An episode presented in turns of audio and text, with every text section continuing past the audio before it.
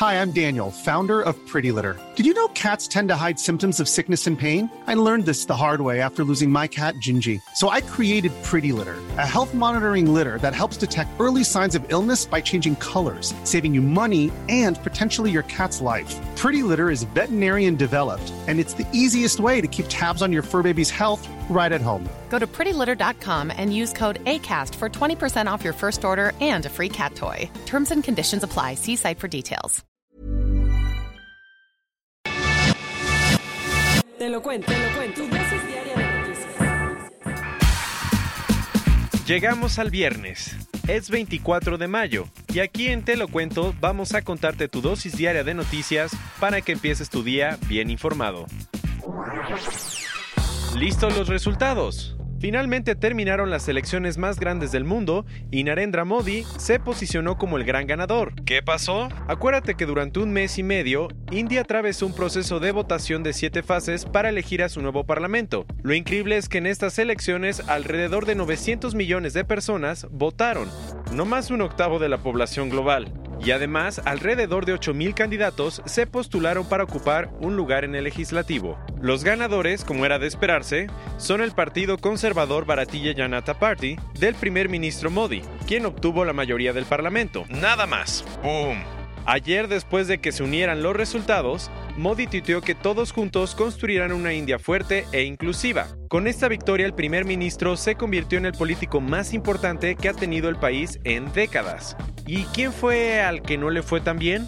Al principal líder opositor, Raúl Gandhi, pues su partido, llamado Congreso, ganó solo 50 distritos locales y él se quedó sin asiento en el Parlamento. ¿Cuáles son los desafíos de Modi? El primer ministro no la tiene nada fácil, pues una encuesta del gobierno reveló que el desempleo es el más alto en 45 años y que los ingresos agrícolas se desplomaron a su punto más bajo en 18 años.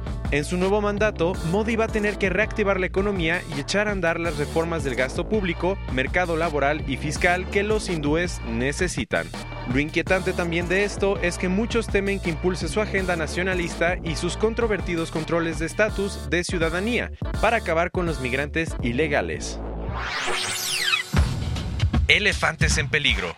La comunidad internacional está de lo más preocupada, pues Botswana levantó su prohibición de cazar elefantes. Según la Unión Interamericana para la Conservación de la Naturaleza, en la última década la cantidad de elefantes de África ha caído de 415.000 a 111.000 especies en todo el continente. Desde 2014, Botswana decidió prohibir su cacería para protegerlos y el resultado fue tan bueno que cada vez hay más especímenes en ese país, entre 135.000 y 600.000. El problema es que algunos ciudadanos no están contentos, especialmente los agricultores. Resulta que la protección de elefantes ha permitido que se muevan libremente en parques y otros terrenos y muchos de ellos están destruyendo los campos de cultivo. Por eso, esta semana el partido en el gobierno decidió quitar la prohibición de una forma ética y ordenada. ¿Y cómo lo tomó la comunidad internacional? Nada bien pues muchos expertos creen que la medida es un arma de doble filo que va a hacer que aumente la venta de marfil y que los elefantes se vuelvan más agresivos, aumentando el conflicto con los locales. La Secretaría de la Función Pública inhabilitó a Emilio Lozoya, exdirector de Pemex, por unas cuantas irregularidades en su declaración patrimonial. Para refrescar un poco tu memoria, Lozoya fue director de Petróleos Mexicanos durante el sexenio de Enrique Peña Nieto y ha sido uno de los principales señalados por el escándalo de corrupción de Odebrecht. ¿De qué se le acusa?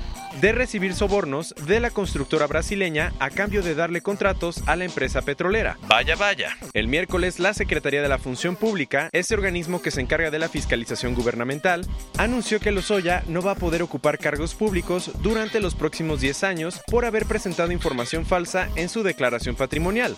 En específico, la SFP lo culpa de no declarar una cuenta bancaria fuera de México. Lo curioso es que las autoridades no han dicho si el caso está relacionado al caso Oderbrecht. De momento se sabe que desde diciembre la SFP abrió 6.200 procedimientos administrativos contra varios funcionarios e inhabilitó a 400. Además, esta semana otro directivo de Pemex fue multado con más de 600 millones de pesos e inhabilitado por 15 años. Llegamos a otros cuentos y este jueves la Comisión Ambiental de la Megalópolis presentó el nuevo protocolo de contingencia en la Ciudad de México. Lo más importante es que el programa ya considera la medición de las partículas PM2.5 para activar la contingencia e incorpora los automóviles con holograma cero y doble cero en el hoy no circula. El plan empezó a aplicarse ayer y Claudia Sheinbaum, la jefa de gobierno de la capital, dijo que la próxima semana se van a aplicar las medidas más importantes del Plan Integral de Calidad del Aire del Valle de México. Te tenemos una noticia muy triste. Bacalar está perdiendo sus siete colores por culpa de la contaminación. Por si no la conoces, esta laguna está localizada al sur de Quintana Roo y sus aguas tienen colores impresionantes, desde turquesa hasta verde profundo. El problema es que la basura, la contaminación por el drenaje y el turismo han puesto en peligro el equilibrio del cuerpo de la laguna y desde 2015 los locales están notando cambios en el color del agua en Bacalar. Terrible. Más de 200 alpinistas subieron al Everest esta semana rompiendo el récord de más ascensos en una sola jornada. El resultado de todo esto fue un tráfico terrible, una fila de dos o más horas para llegar a la cumbre y hasta dos muertes. Sí, resulta que hubo tanta gente que un estadounidense y una india murieron mientras bajaban la montaña, pues el tiempo programado para el descenso, que era de dos horas, se alargó. Llegar a la cumbre se ha popularizado tanto que en la última temporada se rompió el récord de escaladores con 802 ascensos.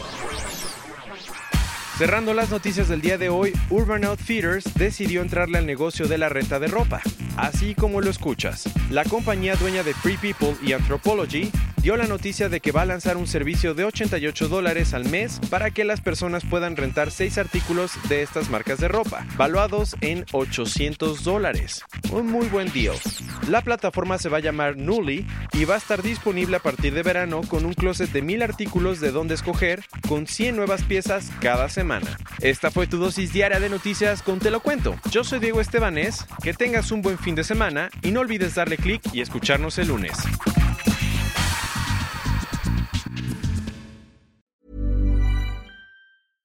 Hey folks, I'm Mark Marin from the WTF podcast and this episode is brought to you by Kleenex Ultra Soft Tissues your ally to help tackle your allergy symptoms this season. I love the change of seasons, but nobody loves pollen and all those other things floating in the air that make you sneeze during this nice weather. Kleenex Ultra Soft tissues are hypoallergenic and allergist approved. So fight back against watery eyes and runny noses without worrying about irritating your skin. For this allergy season, grab Kleenex and face allergies head on.